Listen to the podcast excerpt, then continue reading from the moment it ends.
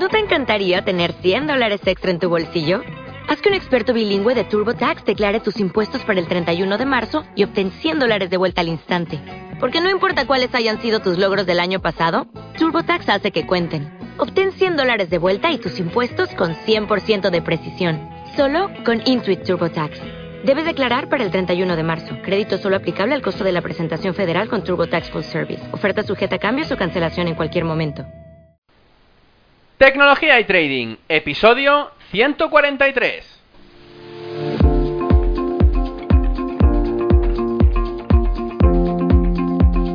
Muy buenos días a todos, bienvenidos un día más a este podcast y canal donde se trata todo lo relacionado con el trading financiero, la informática y por tanto la combinación de los dos, el fintech.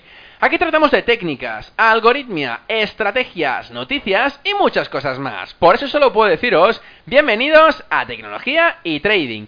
Programa 143 en este viernes 8 de diciembre del 2017 y como cada viernes, hoy vengo con un invitado especial al programa. Y es que es especial porque también participa en la plataforma Darwinex como trader. Y es que hoy nos acompañará un trader que hace trading social, como digo, en esta plataforma.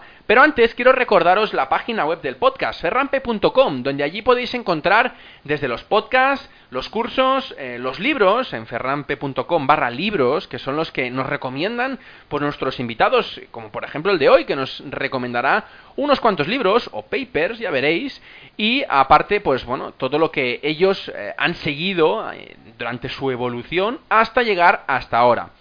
Cabe decir que hasta ahora no lo he dicho antes, pero he abierto un canal de Twitter que es arroba ferranpcom, en el cual pues bueno, cuelgo todos y cada uno de los podcasts que subo. Aparte, podéis seguir todas las noticias que he lanzado a través de la web y todo lo concentro allí, como red social única.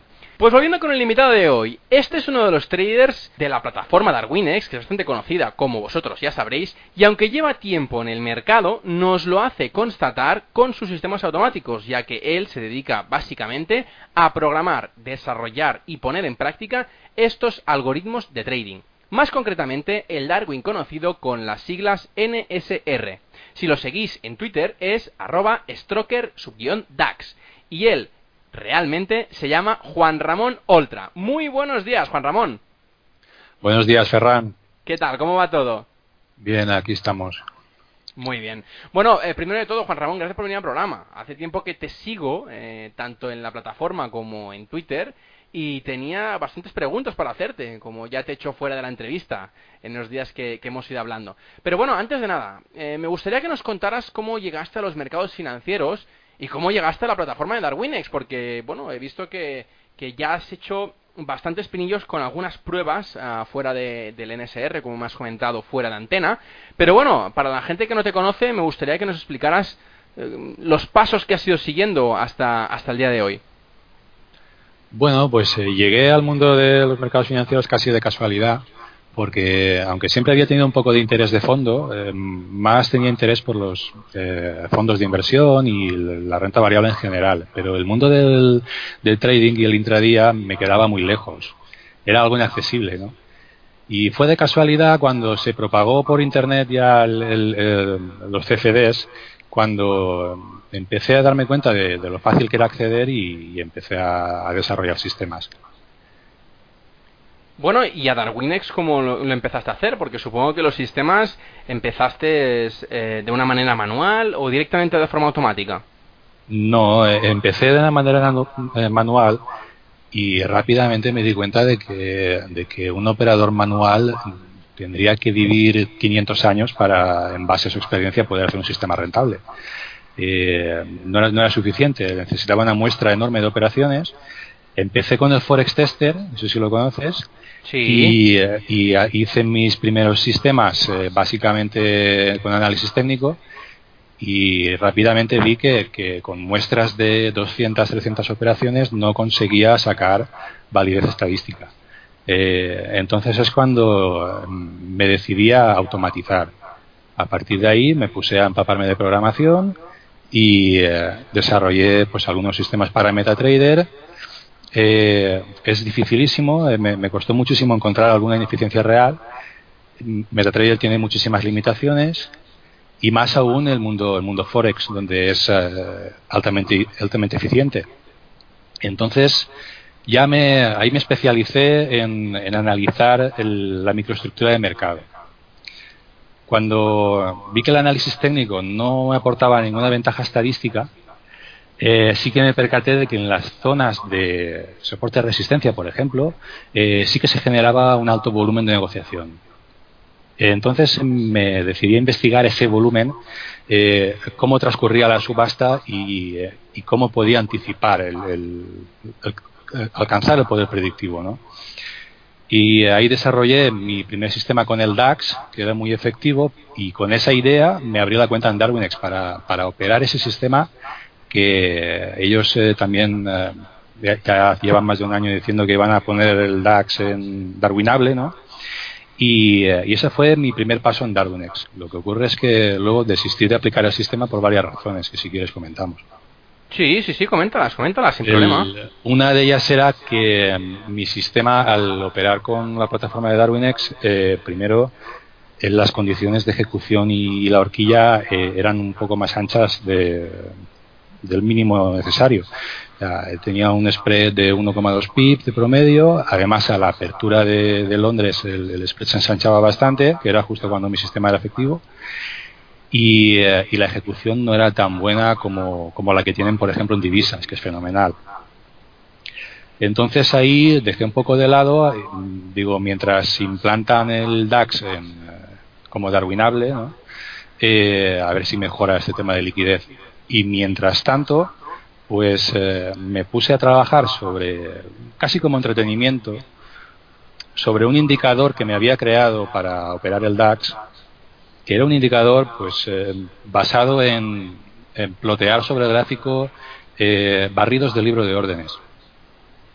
Y ese indicador yo sabía que tenía una pequeña ventaja estadística que no había utilizado nunca para operar. Ya, digo, era un simple indicador hecho para calcular estadísticas y para medir la asimetría del mercado en posiciones cortas y largas. Y me decidí trabajarlo, convertirlo en advisor. Y, ahí es cuando, después de unos ocho meses de trabajo, eh, terminó lo que fue el, NSR. Bueno, y entonces, eh, Juan Ramón, eh, cuéntanos, ¿tus estrategias en qué se basan? Porque interpreto que, bueno, no tienes una estrategia única, concreta, sino que, bueno, del manual que tenías eh, al automático habrán cambiado muchas cosas. Los activos, como decías, viste que eran tenían unas características más concretas unos que otros, que te podías aprovechar mucho más unos que otro. ¿De dónde has ido aprendiendo, investigando? cuéntanos, ¿cómo, cómo, cómo haces tus estrategias y en qué se basan? Bueno, mis estrategias eh, se basan en ineficiencias del mercado palpables. Eh, yo busco ineficiencias totalmente objetivas, algo que se pueda tocar. Nunca nada que se pueda que no se pueda medir como lo que hablamos antes de soportes y resistencias o algún indicador no aprovecho nada de todo esto. Soy anti análisis técnico anti time frame anti cualquier cosa que, que no, no pueda yo comprobar por mis medios que me aporta una ventaja estadística. Entonces eh, lo que me especializo es en microestructura de mercado en el consumo de la liquidez. Todo esto lo hago a través de plataformas de futuros en estudiar el comportamiento de los market makers, de las HFT, eh, tanto las pasivas que aportan liquidez como las agresivas, intentar eh, cuadrar toda esta, esta fauna, ¿no? este ecosistema de la microestructura y identificar cada algoritmo cómo funciona para aprovecharme del momento en que entra cada uno de ellos en acción. Entonces, en base a esto, pues sobre futuros he hecho sistemas interesantes, tanto para el DAX como para operar los T-Notes, o sea, los bonos, también el, el Bank, el Bund. Entonces, eh, esto fue la, base, los primeros sistemas rentables. Luego ya a partir de ahí, pues eh, lo de las divisas fue casi de, como he dicho, de un entretenimiento, ¿no? Para poder participar en, en Darwinex, me di cuenta que lo mejor que podía operar ayer eran las divisas por la ejecución que no me gustaba del DAX. Entonces me puse a trabajar en ese, sentido y el NSR es un sistema, es rentable, no ya por lo que lleva demostrando en poco tiempo en Darwin, sino porque ha operado mucho más tiempo en otras cuentas, eh, lleva muchísimos miles de operaciones en backtest, backtest en las mejores condiciones posibles y... Eh, Y luego está otro tipo de ineficiencias más estructurales, como puede ser cuando opero derivados del VIX, índices de volatilidad como son el VXX, el XIV o incluso algún sintético del VIX que tienen en CFDs algún broker concreto. Y, aquí pues otra ineficiencia se añade como es la reversión a la media garantizada de estos índices y esto es muy fácil de, aprovechar. Entonces todos mis sistemas se basan en este tipo de ineficiencias. Claro, pero estas ineficiencias supongo que las habrás aprendido de, bueno, de algún sitio, de alguna página web, base, eh, en base prueba y error, o en base, bueno, tu conocimiento de, anteriores eh, inversiones. ¿De dónde se basa eh, tu, tu, aprendizaje económico, es decir, de trader en este caso? En este, bueno, aprendizaje realmente en el mundo, en este mundo del trading, el aprendizaje yo creo que no existe como tal. Eh, los profesionales no, mm, la gran mayoría no baten al mercado, trabajan en el mercado aportando liquidez, metiendo órdenes a sus clientes, haciendo arbitrajes. Entonces esto hace creer al, retail de que existe un mundo de, gente que gana el mercado cada día. Esto, esto no es cierto. Yo rápidamente me di cuenta de que con muestras superiores a las 2.000 operaciones, eh, la, las posiciones eh, ganadoras eran 49,8%, 49,6%. Podías añadir los filtros que quisieras, que siempre se mantenía ese promedio. Entonces me di cuenta de, de, la aleatoriedad, del alto, de, lo aleatorios que son los mercados, de lo altamente eficientes. Y ahí es cuando me puse a plantearme los mercados como desde ese punto de vista del, del paseo aleatorio, que habrás oído hablar alguna vez. Sí. Entonces, a partir de ahí es cuando empiezo a hacer sistemas rentables, porque me pongo ya a, lo primero que hago es medir el impacto de, la esperanza matemática negativa, del spread, que es el, peor enemigo del trader. Eh, por más que digan de la gestión de capital, la psicología, bueno, lo peor es el spread. ¿Por qué? Porque ten en cuenta que si vas a por un objetivo de 100 pips y tienes un spread de 1, por cada eh, por cada operación has pagado un 1%. Ya tienes la esperanza matemática negativa, es el, verde de, la ruleta del casino. Y esto es lo más difícil de batir. Porque luego te das cuenta de que lo que te venden como un sistema rentable o como un, simple cruce de medias tiene una validez estadística es falso totalmente. ni siquiera los mejores soportes y resistencias eh, te aportan esa ventaja lo puedes comprobar rápidamente programando. Por eso de ahí la importancia de, saber programar advisors para sacar miles de operaciones de muestra. Entonces, a, partir de ese momento es cuando empiezo a medir, empiezo a, saber, a conocer la ventaja real que necesito y ya tengo cifras para, para poder buscar esa ventaja y, si no soy capaz de encontrarla, desecho el sistema. Y, bueno, eh, ahora decías a, nivel de programación, a nivel de programación, eh, ¿Tú has estudiado algo de programación? ¿Lo has aprendido eh, a base de experiencia? ¿O no utilizas eh, más allá que builders para construir tus sistemas automáticos? Sí, aprendí por mi cuenta, en base de libros, en C, en, Java y luego eh, ya libros especializados en, en metacuotes, en el MQL4, MQL5 y y a partir de ahí empecé primero modificando Advisor, luego ya creaba alguno más sencillo. Y ahora ya por la complejidad de lo que suelo hacer, más que la complejidad, la, velocidad a la que necesito hacer los sistemas, utilizo un builder. Porque el builder me permite en pocos minutos hacer muchas modificaciones, hacer una prueba rápida y volver a modificar en dos minutos más. Esto, sabes que picando el código te puede llevar un día y luego cometer errores y no se compila y bueno, todo esto te, te olvidas de ello con los builders. La verdad es que es un gran avance. Claro. Pero bueno, igualmente los builders tienes que tener las cosas claras para, para poder... Sí, bueno, para sacarle partido a un builder tienes que saber programar, porque si no sabes lo que es un integer, un double, o lo que es un boolean, o, no sabes eh, escribir fracciones de, de, código a mano, realmente el builder no lo vas a aprovechar. Puedes hacer sistemas sencillos, pero, para aprovecharlo al 100% es necesario, yo diría imprescindible, tener unas bases de programación, sobre todo orientadas al sistema que vas a utilizar.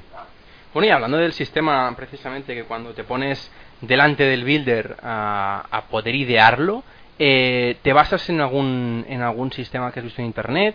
eh, basándote en tu experiencia propia, en algún libro, eh, ¿dónde, te, ¿dónde sacas las ideas, las nuevas ideas?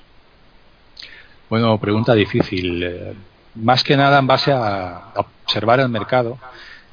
Cuando empecé a, a trabajarlo sobre futuros, mm, primero me empapé de, información de sobre el transcurso de la subasta, sobre documentos, eh, papers, eh, estudios universitarios, que básicamente eh, los, promotores eran las instituciones que para desarrollar sus HFTs, pues digamos que despertaron un poco el interés de las universidades. Y, y aquí pues hay estudios empíricos donde se habla muy bien del cómo transcurre la subasta, el tipo de algoritmos que participan en ella y después de conocer todo esto mm, grababa sesiones de de la plataforma de futuros para ver cómo transcurría en las aperturas, eh, las repetía una y otra vez, miraba el consumo de la liquidez, miraba si se producía algún patrón. Eh, bueno, todo esto eh, es lo que me hizo ver algunas ineficiencias y luego, aunque MetaTrader no te permite trabajar en todo esto, ya te digo, MetaTrader fue algo que apareció después cuando me puse a hacer un sistema para divisas pero sí que es cierto que, lo que ves, por ejemplo, en el algoritmo, en el NSR, la gente, muchos me preguntan si opera breakouts por, la, por el tipo de entrada que hace. Eh, el mismo sistema operando breakouts no es rentable. Eh, ahora mismo lo que opera son fuertes imbalances. Y, eh, estos imbalances provocan movimientos lineales de precio que, que, eso en sí es una ineficiencia, porque un movimiento lineal largo en el que cada bit es superior al bit anterior, cada ask es superior al ask anterior, eh, entres aleatoriamente en la dirección que entres, si tienes un, un profit más, más lejos que, el stop loss, tienes casi garantizado que el sistema va a ganar más dinero que, va a perder, ¿no? porque estamos hablando de movimiento lineal muy rápido que no importa si tu profit está a 15 pips o está a 30, lo va a alcanzar enseguida. Entonces, esto sí que nació de la idea de, lo que había adquirido con los futuros. Luego ya otros sistemas como lo de los derivados de volatilidad y tal, ya sí que es un poco de investigación, de, Internet hay bastante información acerca de los derivados del VIX y ahí sí que es algo más sencillo de trabajar y más tranquilo. ¿Y nos puedes dar alguna fuente para poder pasarnos, igual que tú haces cuando tú haces los sistemas automáticos? Sí, eh, te pasaré algunos enlaces de papers de interés para la gente que, tenga interés en, investigar sobre la microestructura de mercado. Y, eh, acerca del VIX, pues hay algunas páginas que explican muy bien eh, su funcionamiento, su reversión a la media y, sistemas más o menos efectivos, aunque aquí luego cada uno tiene que aplicar un poco de, de su técnica. Lo que claro, los papers supongo que son universitarios y estos papers eh, son públicos, eh, tienen acceso a todo el mundo, ¿no? Sí, sí, son estudios que se han publicado en la web abiertamente. No es que los haya colgado en particular como filtración, sino que es algo público. Vale, ¿y qué tipo de eh, qué se puede encontrar en un paper de esta tipología? Porque supongo que los papers hablarán de muchas cosas eh, en un ámbito más estudiantil, ¿no? De ineficiencias, de cosas así, pero claro, no sé hasta qué punto podemos encontrarnos eh, estrategias que, que bueno, no, eh, estrategias, estrategias puras no, pero básicamente los papers lo que pretenden es comprobar en qué condiciones. mira, las preocupaciones de las instituciones no son batir al mercado, son introducir las órdenes de sus clientes al mejor precio posible eh, y, conocer el, impacto que van a tener en el mercado. Entonces aquí es cuando te das cuenta de que estos papers eh, están investigando las posibilidades de entrar en, eh, el precio deseado, el, el, impacto que se va a producir en el mercado, cómo se van a comportar el resto de participantes ante cierto volumen de transacciones y todo este tipo de, de operaciones es lo que se intenta descifrar en el, en el paper. Básicamente, sí, eh, es, es, una, es una visión general de, cómo eh, entienden las instituciones el mercado y, estas universidades pues han hecho este, estudios pues, empíricos para poder demostrar y, cuantificar eh, estas características. Por ejemplo, puedes ver sistemas, no sistema como tal, pero explicaciones de sistemas de market making que son muy interesantes porque ya te dan a entender que la mayoría de ellos no tienen poder predictivo sobre el mercado. Entonces esto ya te da la idea de que si una institución que hace market making, market making con todas sus con su capacidad tecnológica da por hecho que no tiene poder predictivo, eh, ¿cómo pretende un retail desde una plataforma sencilla, que además utiliza pocos recursos en el ordenador, en un ordenador doméstico, tener poder predictivo sobre el mercado? ¿no? Y, eh, y, viendo esas estrategias de market making también te das una idea de, por qué fluye el precio, por qué hace a veces estos extraños. Y cuando la gente dice, es que el proveedor de liquidez ha hecho un barrido de stops, y tú has visto desde la plataforma de futuros el comportamiento de los, los que aportan liquidez al mercado o cómo ha entrado algún algoritmo agresivo, algún algoritmo depredador de liquidez, y te das cuenta de que lo que ha sucedido se ha decidido en un cara o cruz, en, un contrato. Un solo contrato que haya terminado de barrer el libro ha activado eh, algoritmos agresivos que han terminado de propulsar el precio. Entonces, esta explicación, la culpa no la tiene el proveedor de liquidez. Esto es una guerra y eh, guerra al, contrato, al milisegundo, y, cada movimiento del precio eh, es casi aleatorio, aunque tenemos que tener claro que la aleatoriedad también sigue un orden, ¿no? Eh, es como decir el cauce de un río es aleatorio flujo del agua, pero dentro de ese flujo pues hay, uno, hay un orden. Esto es igual. El poder predictivo es lo más ansiado de, todos y, y aquí la guerra es hasta el último contrato y último milisegundo. Muy bien, o sea que tú recomiendas eh, eh, bueno, ver estos papers, estudiárselos y al menos probarlo, ¿no? al menos, mm, bueno, al menos en, eh, leerlos para poder entender cómo ven las instituciones el mercado y, desde ese punto de vista desarrollar las estrategias. Lo que pasa es que me sorprende un poco que, que las estrategias, bueno, que expliquen un poco tan abiertamente desde las universidades estrategias que, los grandes utilizan, porque supongo que, esto lo habrán escrito estudiantes o de máster o de universidad, eh, pero claro, no sé hasta qué punto tienen acceso estos a, a lo que hacen los grandes realmente. Bueno, la información que te, que te dan en esos documentos eh, no, no es eh, por sí sola, no te permite hacer un sistema rentable y menos aún que como ya sabes, eh, operar en este, en este nivel de, en esta microestructura requiere de unos medios que tampoco están al alcance de retail.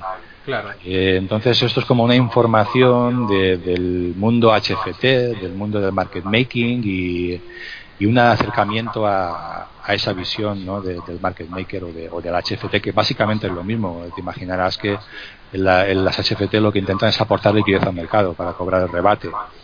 Eh, solo hay durante una pequeña fracción del tiempo eh, es, eh, son algoritmos agresivos. Esto sucede muy pocas veces. su interés es aportar liquidez. La guerra aquí es por aportar contratos pasivos. By limits, sell limits.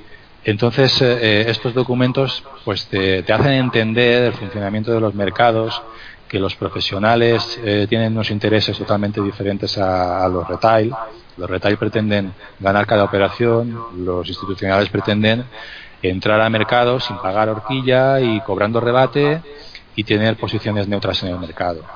Eh, Hacer volumen, básicamente. Posiciones neutras me refiero a, estar eh, en un inventario balanceado, equilibrado entre bid y aportar liquidez.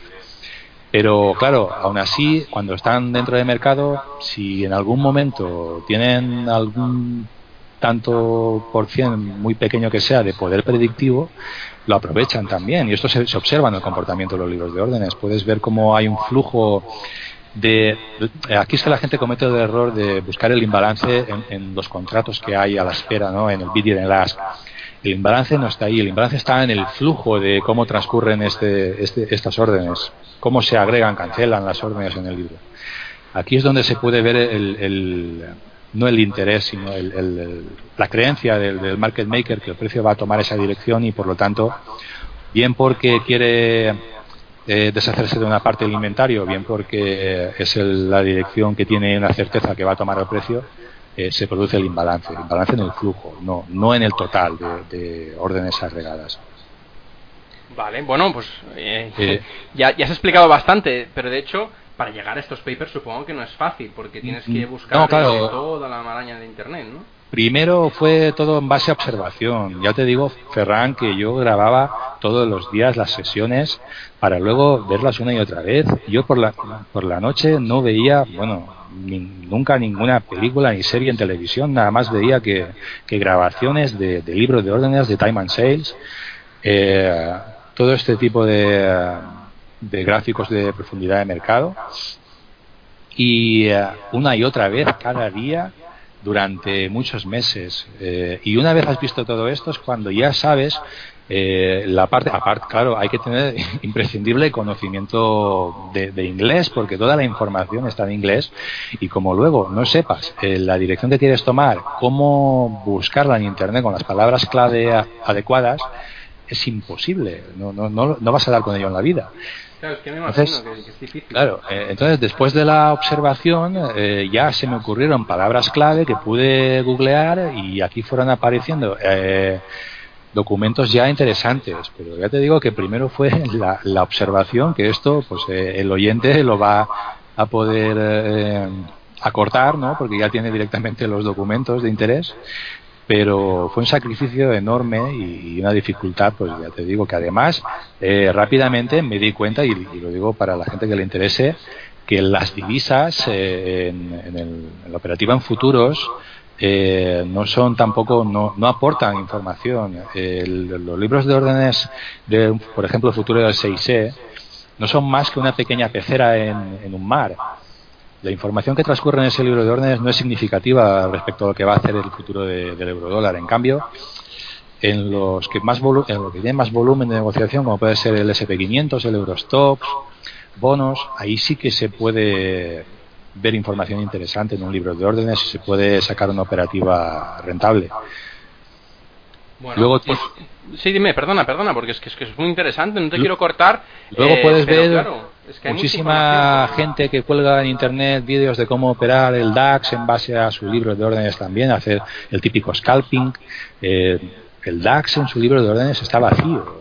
No, la, liquidez que tiene es toda fantasma. Es, aquí es todo un, un ecosistema de, de peces grandes que se comen a los pequeños y de cebos, cebos que están ahí a ver a quién pica y muerde el anzuelo, ¿no? Y, entonces digo que hay que buscar activos muy, muy líquidos, que son los que nos van a poder dar información y sobre todo correlacionarlos con sus activos, por decirlo de alguna forma, eh, primos, ¿no? Como por ejemplo podemos estar viendo el, el CAC 40 y, combinarlo con el Eurostox, incluso por las tardes con, con los índices americanos y si van todos correlacionados, van todos de la mano y van todos al alza y se, y se puede comprobar este movimiento en, un imbalance en, la profundidad del mercado, eh, tenemos casi garantizada la entrada en largos, ¿no? Por eso es importantísimo las correlaciones y incluso además también hay que correlacionarlo con divisas porque sabes que el comportamiento de, la divisa o la tendencia que esté teniendo la divisa en ese momento eh, impacta sobre el comportamiento del índice. Sí, de hecho, a mí me sorprende que aún sigas eh, programando en, MetaTrader directa o indirectamente, porque todo esto, eh, llevado a un lenguaje de programación fuera de la plataforma retail MetaTrader, creo que podrías sacarle más jugo. No sé si, si te lo has planteado alguna vez. Todos los días y tengo en la cabeza sistemas em, bastante rentables. Lo que ocurre es que cuando todo esto, como lo que estamos hablando de las plataformas de futuros, lo, programarlo lleva una complejidad muy alta, eh, las, las, condiciones de ejecución tienen que ser muy buenas y, yo el, primer sistema que desarrollé con el DAX eh, operaba con un CCD del DAX. ¿Por qué? Porque el sistema básicamente lo que tenía garantizado era la entrada eh, cubriendo la horquilla entrando en break ya. Esto era básicamente lo que le daba la, la rentabilidad. No podía entrar en mercado en el momento que se iba a producir un fuerte movimiento de precio con antelación. Entonces, esto desde la plataforma MetaTrader es imposible de predecir. Eh, pero lo que ocurre es que si entraba directamente en futuros, eh, no había liquidez en ese momento. Eh, me comía el deslizamiento y era imposible cruzar la horquilla y entrar en break ya. Entonces lo hacía, lo que transcurría en futuros, lo aplicaba sobre el CCD con un sistema semiautomático. Le dábamos la entrada en gatillo y, él ya nos sacaba de, de, la posición. Esto es muy complejo de programar y luego más aún de backtestear porque la información aquí se mide en terabytes y, la potencia de cálculo se dispara y me estoy planteando ahora que en MetaTrader 5 se puede operar en futuros eh, gracias a MP Futures y sí que tiene capacidad para trabajar sobre el libro de órdenes pues, y, correlaciones con otros activos, aquí tal vez eh, estoy ahora planteándome si empezar a, desarrollar sistemas. O sea que pasarás del MetaTrader 4 a MetaTrader 5. Sí, por la similitud que hay entre ambos y porque ANP Futures eh, es un broker que ya conozco que puedo decir que estoy contento y con la posibilidad de operar en el MetaTrader 5 pues eh, creo que, que puedo hacer algún sistema interesante. Bueno, de hecho, eh, se estaba rumoreando a ver si, si al final Darwinex pondría la plataforma MetaTrader 5 a disposición de todos los, inversores. Eh, no sabemos cómo, cómo, cómo serán las siguientes, los siguientes meses, pero bueno, a ver si vuelve Juan Colón, el CEO de Darwinex, eh, de nuevo y, y, nos, y nos anuncia alguna cosa, si no la anuncia antes, algo por el estilo, porque creo que mucha gente, de entre ellos me incluyo, estamos bueno esperando bastante bueno con bastantes ganas no que MetaTrader 5 sea una realidad en, Darwinex eh, más que nada por las posibilidades que tiene esta plataforma. Aunque bueno viniendo de, la plataforma MetaTrader 4 eh, hay muchas veces que, encontramos a faltar cosas eh, básicas que, estamos tan acostumbrados a tener, en tenerlo en, en, la MetaTrader 5, perdona, 4, pero no la tenemos en MetaTrader 5.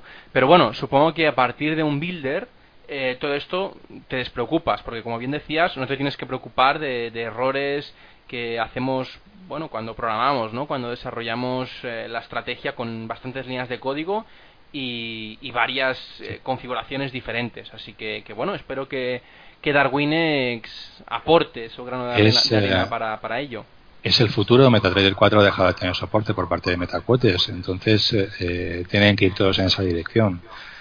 Eh, y, además es necesario. Y como te digo, el MetaTrader 5 tiene muchísimas más posibilidades para hacer sistemas rentables que el 4. Eh, una de ellas es que puedes hacer advisors en, diferentes eh, activos y hacer un backtest de todos a la vez. Las correlaciones son importantísimas para hacer sistemas rentables. Y esta es la principal limitación de MetaTrader 4. Puede operar en diferentes activos a la vez desde un solo advisor, pero no puedes backtestear entonces eso, por ejemplo, a mí me, está haciendo hacer los sistemas primero para MetaTrader 5, probarlos, backtestear y luego eh, hacerlos en el 4. Esto pues, no, es, no es óptimo porque luego en el 4 te encuentras algún problema que no se te había aparecido en el 5 y no lo has podido backtestear, claro, supone pegas. Por otro lado, el 4, lo que sí que me gusta es que hay aplicaciones de terceros para hacer un backtest eh, tic a tic, con tic reales, con horquilla real. Sí, de hecho esto, esto lo explico en uno de los cursos que tengo yo eh, que los podéis ver en ferrampe.com barra cursos.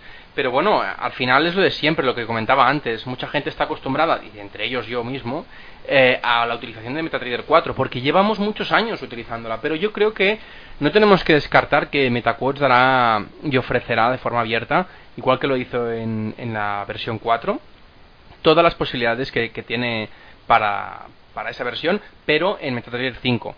Lo que, bueno, tenemos que darle un poco de tiempo, creo yo, porque cuando hicieron MetaTrader 4 quisieron cambiar tantas, eh, perdón, MetaTrader 5 quisieron cambiar tantas cosas que tuvieron que echar un paso para atrás porque la gente era bastante reacia, ¿no? A cambiar de, del 4 al 5.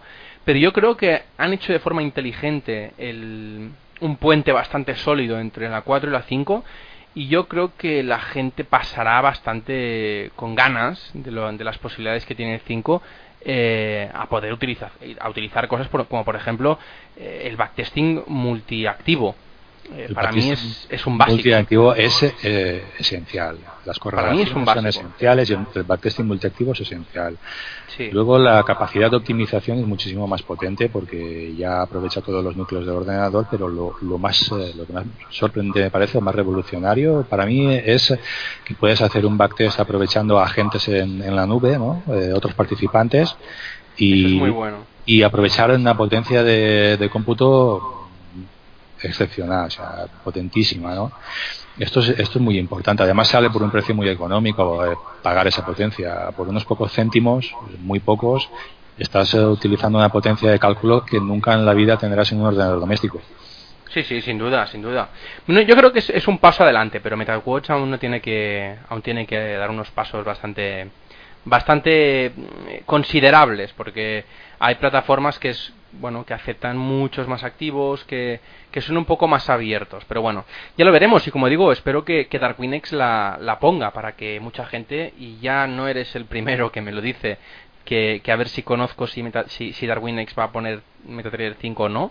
Eh, pero ya veremos. Y de hecho, tengo algunas preguntas para ti, Darwinex. No sé si, si quieres hablar un poco de ello, pero bueno. Sí, claro. Es, es básicamente, supongo que te has encontrado problemas a la hora de que tus inversiones no les llegue, o sea, a los inversores que, que te están siguiendo, ¿no? Eh, que, bueno, que te están, están eh, siguiendo tu operativa, están como, como, inversores de, del Darwin que tienes en SR. Eh, ¿Crees que es un problema o te has encontrado un problema con la copia de tu operativa que no sea al 100% igual que, que, tus trades? Sí, me he encontrado. Lo primero que me sorprendió fue porque cuando ves eh, el capital que ha invertido en el Darwin es muy bajo y luego cuando opera se ha, este ha aumentado mucho ¿no? y es la aparición de inversores que van a especular sobre el Darwin y y luego toman, toman salidas pues antes que el, que el, Darwin o antes que el algoritmo.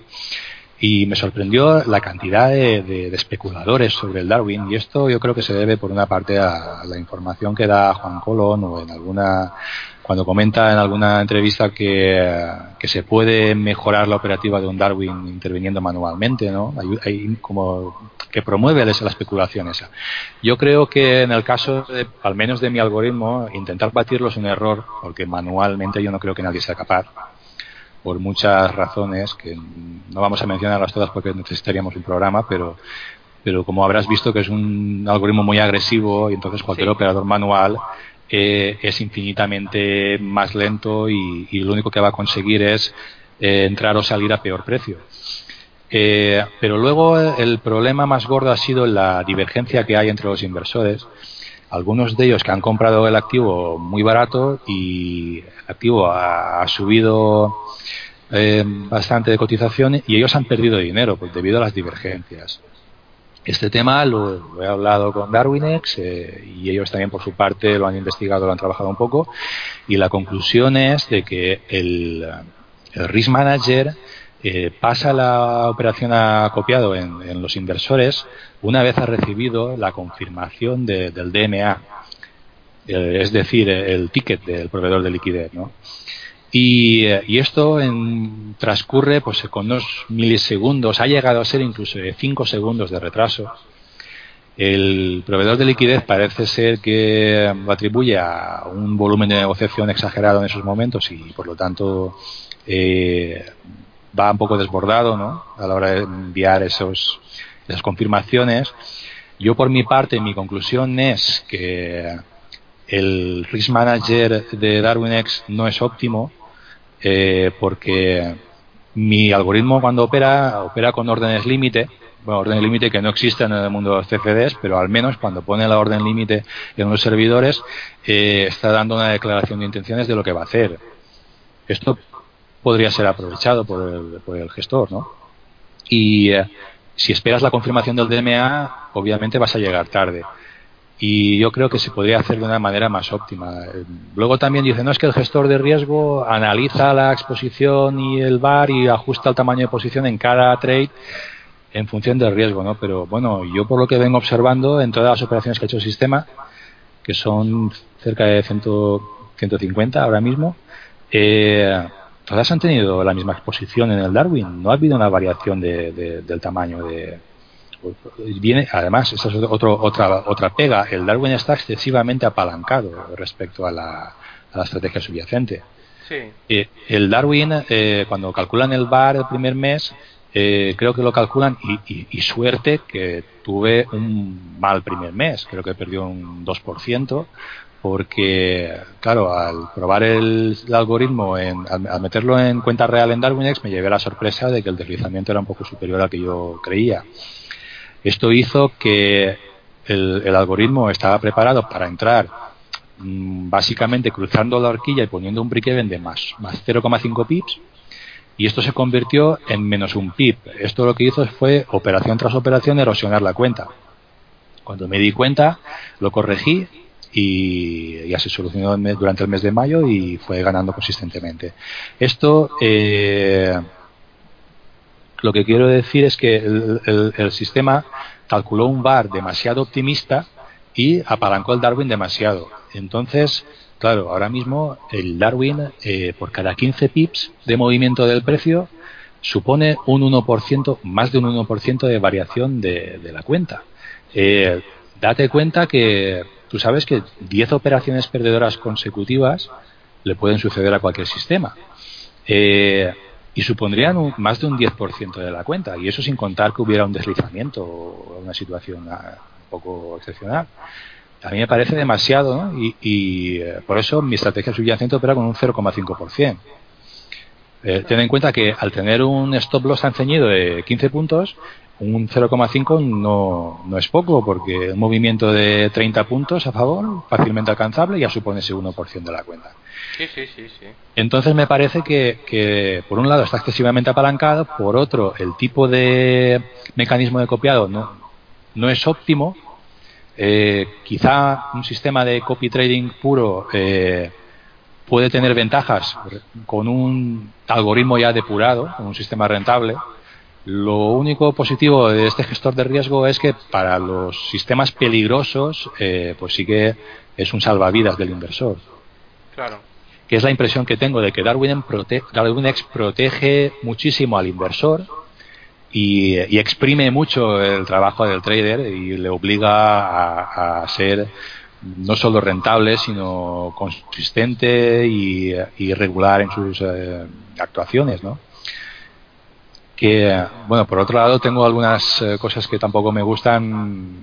Por ejemplo, veo que hay Darwins eh, consistentemente perdedores, que, como, que como tienen una buena versión a la pérdida, como son regulares en su operativa, como tienen una buena gestión del riesgo, tal, tal, tal, tienen unas calificaciones excepcionales, tienen unas muy buenas notas y tienen una puntuación, un, un D-score altísimo y, y a mí me sorprende porque creo que el principal atributo que tiene que tener un, activo es eh, la rentabilidad. Sí, lo que pasa que, claro, eh, lo que decía, esto lo decía muy bien Juan Colón, eh, que al final lo que la gente más se fija es precisamente en la rentabilidad y, deja muy, muy de banda el riesgo que tiene ese Darwin a la hora de conseguir esa rentabilidad. Entonces, claro, hay la tesitura de decir, sí, está muy bien esto de que, de que de una rentabilidad X o Y, pero claro, eh, ¿cuánto arriesga por trade para conseguir esa rentabilidad? Eh, Entonces, eh, a ver, yo creo que es un mix de todo. Yo creo que es un mix de todo. Sí, pero de ahí a darle buenas, buen score, yo creo que en el score tendría que ponderar más la rentabilidad, aunque como dices, eso seguramente ya lo hace el que está buscando el, activo a copiar, ¿no? eso ya lo hace la gente automáticamente, pero me parece que una estrategia consistentemente perdedora no, se merece una buena puntuación. No, no, no. A ver, eso al final supongo que la persona que, está cogiendo el Darwin ya lo ve. Es decir, no, no es una cosa nueva y, yo creo que, es de hecho una de las cosas que, la gente más se fija. Eh, por no decir que muchas veces es la única, ¿no?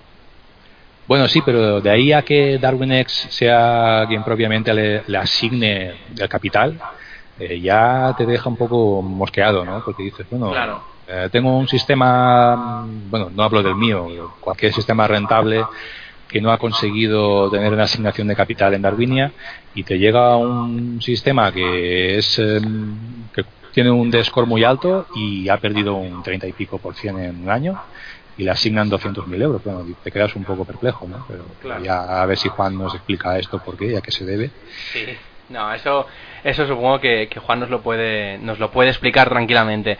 Eh, bueno, avanzando con las preguntas, em, ya me has comentado, aparte de las, los mayores problemas que, tiene Darwinex, Pero, ¿qué ventajas les das para, para poder utilizar su plataforma? Porque al final eh, tiene muchos robots, tiene más de 1200 estrategias Darwins que, que, bueno que la gente invierte no algunos algunos eh, inversores de hecho tienen algunos Darwins que por cierto no sé si tú tienes planificado ampliar la familia de, del NSR de tener algún robot. Tienes algún algún robot pensado ya para para publicar eh, en DarwinX de nuevo es decir uno nuevo o estás estudiándolo cuéntanos si tienes planes tengo, tengo varios eh, por una parte estoy esperando a que pongan algún activo nuevo.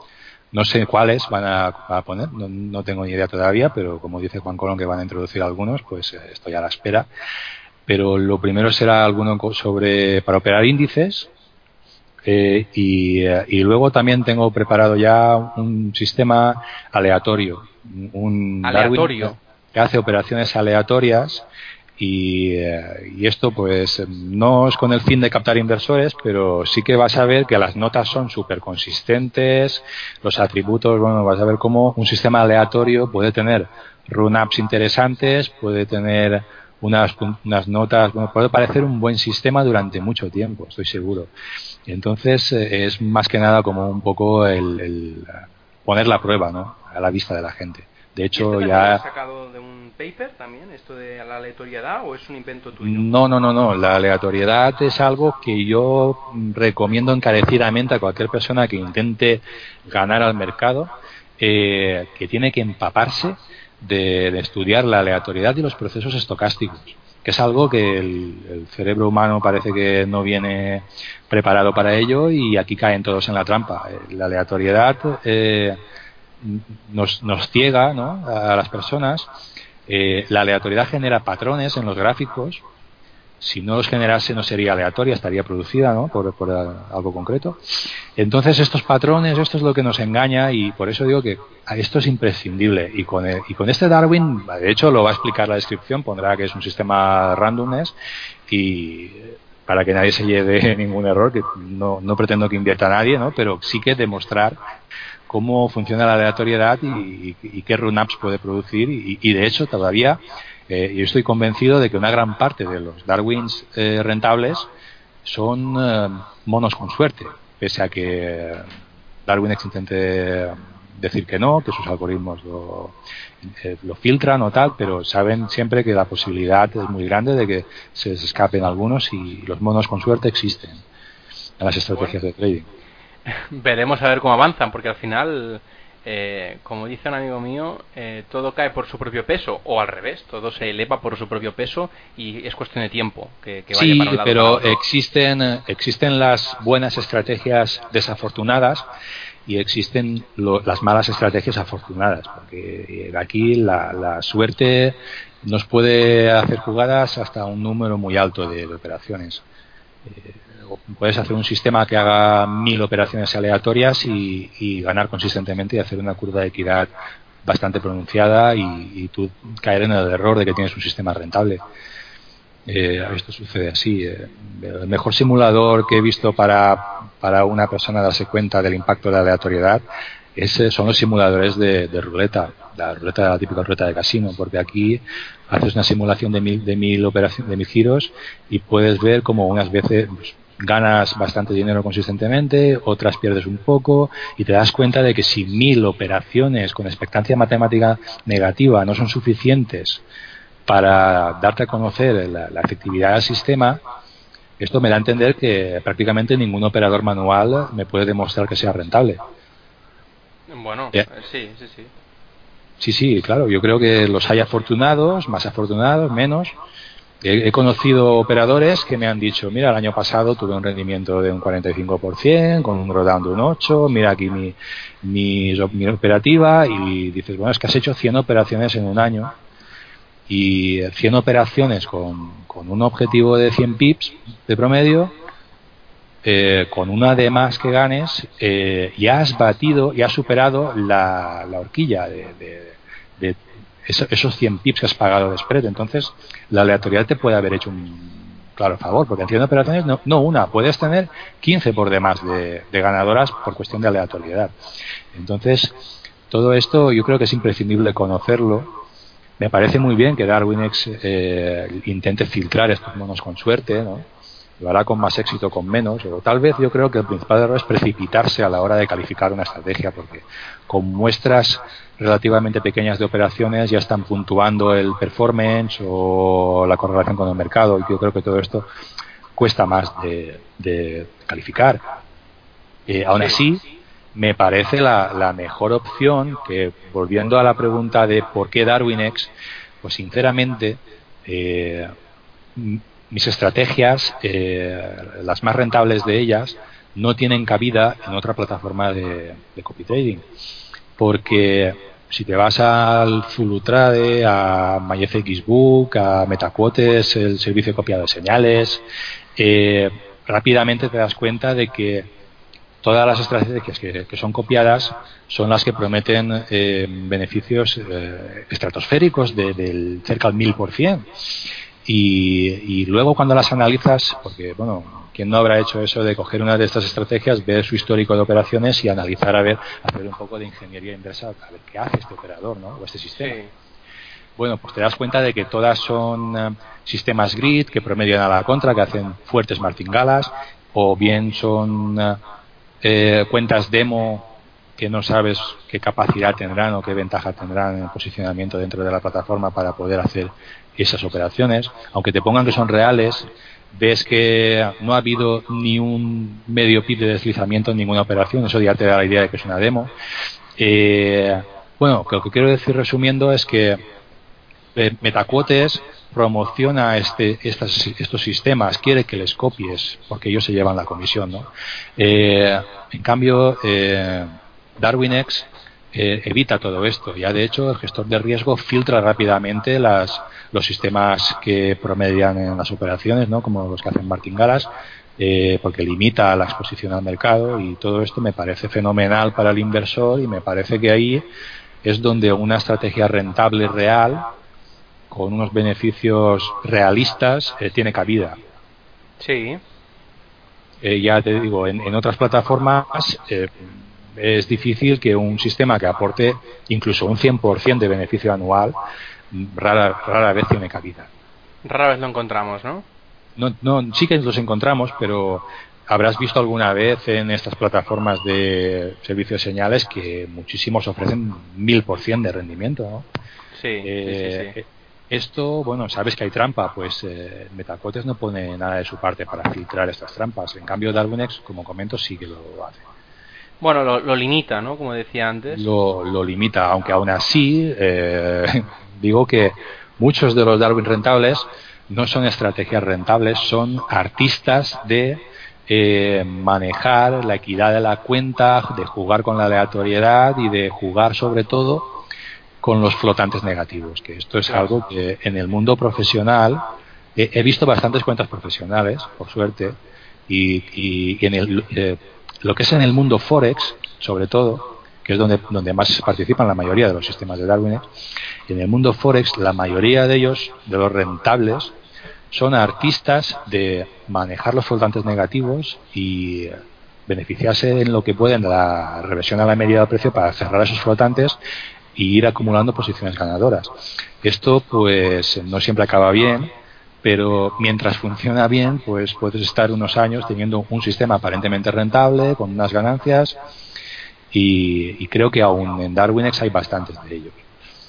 Bueno, pues a ver si, como digo, la limpieza que van haciendo poco a poco, al sacar la, la versión 2.0 de DarwinX, ya hicieron bastante filtro de este tipo de estrategias eh, supongo que irán depurando poco a poco. No creo que sea fácil eh, poder englobar todo tipo de estrategias y escorarlos, digamos, o sea, poner un scoring eh, global. no creo que sea fácil, no, no creo que, que, sea un proceso fácil de globalizarlo todo, con el riesgo, con el copiador, todo, ¿no? Pero bueno, te quería preguntar, ¿cuáles son los productos financieros que más te gustaría que tuviera una plataforma? Ya no, ya no hablo de Darwinex, sino en general sino que tú, si tú hicieras tu propio broker y pudieras escoger los proveedores de liquidez, ¿cuáles, bajo tu experiencia, eh, los productos financieros que, tendría este broker para poder operarlos tú? No puedo hablar como, como broker porque tendría otros intereses totalmente opuestos a, No, pero me refiero que, que los pudiera, que pudieras escoger en eh, caso de como, como trader o como operador, sí. Eh, sí. que te puedo decir que prefiero los, eh, los índices, prefiero incluso tal vez acciones, aunque soy más amigo de índices por la mayor diversificación de, de riesgo que hay en un índice que no en una acción en concreto. ¿no? Soy muy seguidor, muy me gusta mucho para operar los, los T-notes, los bonos, ¿no? las notas eh, me, los derivados de, del VIX, índices de volatilidad, son muy ineficientes.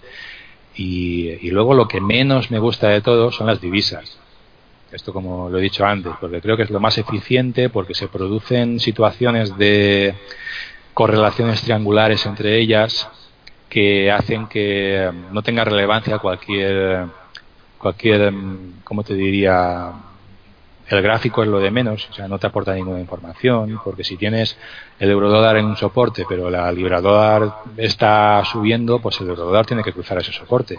Y si no lo hace, pues estarás operando a la eurolibra. Pero eh, en cualquier caso, son triangulares y creo que es donde menos poder predictivo hay. Claro. Además, eh, no existe la profundidad de mercado, que es la que te puede eh, aportar fuertes eh, ventajas estadísticas en, en, imbalances serios, ¿no? en, en el transcurso de la, cómo, cómo se mueve la liquidez. Y yo creo que la, divisa es lo más eficiente de todo.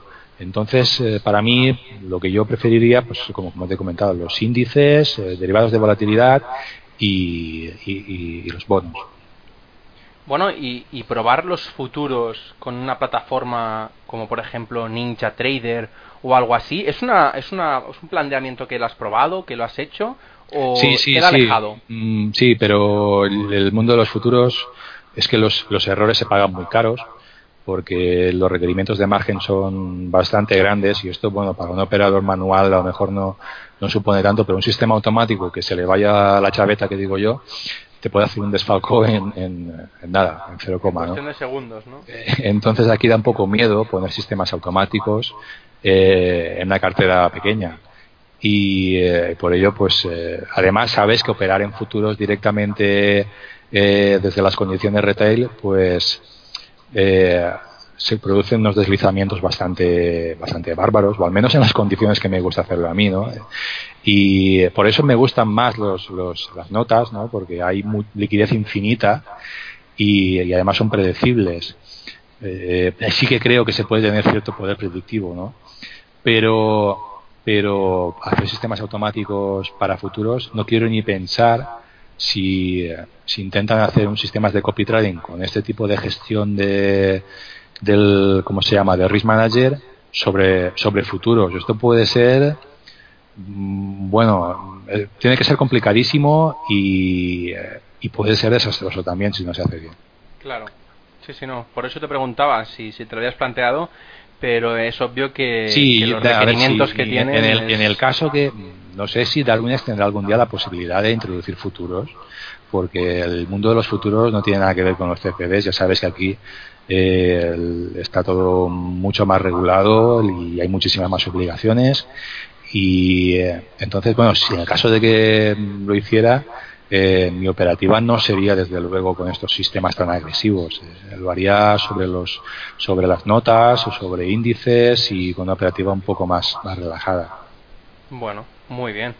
Bueno, eh, te, sigo preguntando, pero es que ya se me acaba el tiempo y aparte eh, es muy es muy relevante lo que estás diciendo de dónde coge, bueno, que decías antes de dónde cogían información para poder hacer los sistemas automáticos, mezclando también que, que has visto diferentes tipos de activos y que eres bastante arduo con ellos, ¿no? Es decir, has, tratado y has investigado eh, pues desde el order book hasta supongo que tic a tic, porque lo comentabas antes, ¿no? De, de los bits y los ask eh, consecutivos donde se pueden conseguir ventajas estadísticas, ¿no? Eh, pero claro, dada tu experiencia, eh, y claro, no sé cuándo se puede dar la oportunidad de, de, que, de que vuelva a preguntarte lo mismo, porque tu tiempo es bastante limitado y, y lo que decíamos antes, ¿no? Que, que si te dedicas constantemente a, mirar ineficiencias de mercado, tienes que estar muy atento y no perder oportunidad, ¿no? Porque se dan en muchos casos, sobre todo en las divisas, que es el mercado más eficiente como, como comentabas, eh, que es, bastante dificultoso, ¿no? Entonces, te quería preguntar si nos podías recomendar algunos libros eh, o papers, nombres de papers, ya me has dicho que me pasarías unos cuantos para publicarlos en la página web, pero bueno, en cuanto a libros, ¿qué recomiendas eh, para poder aprender de forma directa o indirecta en el trading? Bueno, para aprender de forma directa creo que no existe prácticamente nada en Internet o, de libros de para mí de gran interés. Yo creo que los libros son más eh, entretenimiento y si lo que sí que recomendaría son las lecturas de, de Nassim Taleb, que habla mucho y muy bien sobre la aleatoriedad y eh, para que cualquier persona que pretenda hacer sistemas rentables o bien incluso una operativa discrecional, que tenga muy claro cuál es el impacto de lo aleatorio que tengan muy claro lo de los procesos estocásticos. De hecho, en los algoritmos de, market making no paran constantemente de mencionar las eh, eh, stochastic time series, es decir, entienden como precio algo estocástico en cada tick, ¿no? cada, solo las HFT más agresivas, las que consumen liquidez, eh, suelen entrar en, en tendencia, en la, última tendencia producida en los últimos 10 segundos de, de movimiento, 10 segundos incluso menos. Entonces, esto significa que el resto del tiempo el precio es eficiente y el mercado y, cada tick es, un proceso estocástico, como una tirada de ruleta. ¿no? Yo creo que las lecturas de Nassim Taleb explican muy bien todo esto y es imprescindible. Y una vez se entienda esto, ya la aleatoriedad y los procesos estocásticos, eh, ya uno pues eh, empieza a desarrollar sistemas y aquí imprescindible eh, dominar el inglés y el lenguaje de programación, porque la programación te puede permitir hacer las muestras de miles de operaciones para validar la ventaja estadística. Entonces, yo, yo creo que antes que libros de desarrollar sistemas de trading, creo que son los libros de, de aprender a programar sobre la plataforma que vas a utilizar dominar el inglés perfectamente o al menos en la medida de lo posible y, eh, y entender la aleatoriedad. Ya digo, si quieres te menciono los libros de Nassim Taleb que me gustan, que son el, cisne, el cisne negro y son el de Fooled by Randomness, que creo que no está traducido al español o no sé si lo habrá hecho alguna alguien particularmente, me parece. Eh, sería engañado por la aleatoriedad y, y, luego ya libros que recomiendo como entretenimiento, eh, que me encanta el de Memorias de un operador de bolsa, que es la historia de Jesse Livermore, eh, que me parece un personaje fascinante, pero también digo que es puro entretenimiento y que no recomiendo a nadie que siga ni su estilo de vida, ni de operativa, ni de ni, ni siquiera sus consejos que hizo más adelante en, cuando creo que escribió un libro ya eh, cuando estaba de capa caída ¿no? para recomendar cómo operar en, el mercado de stocks. Bueno, ahí no recomiendo nada de ello, pero sí que su vida me parece interesante y como, como entretenimiento. Y el libro de mm, Michael Lewis de Flash Boys, también como entretenimiento. Muy bueno.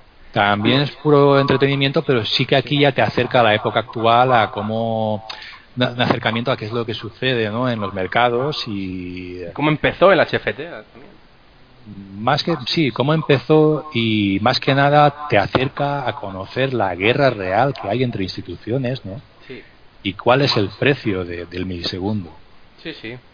Bueno, de hecho, em, como decía, como decía anteriormente, los libros los podéis encontrar en ferrampe.com barra libros. Allí están todos los que, los que, bueno, eh, los que ha comentado Juan Ramón eh, y muchos más que muchos otros ah, invitados han ido, han ido diciendo. Los he agrupado todos allí para, que no os perdáis detalles. Si lo queréis comprar, pues bueno, lo podéis comprar a través de Amazon, ¿no? Es más directo y más rápido.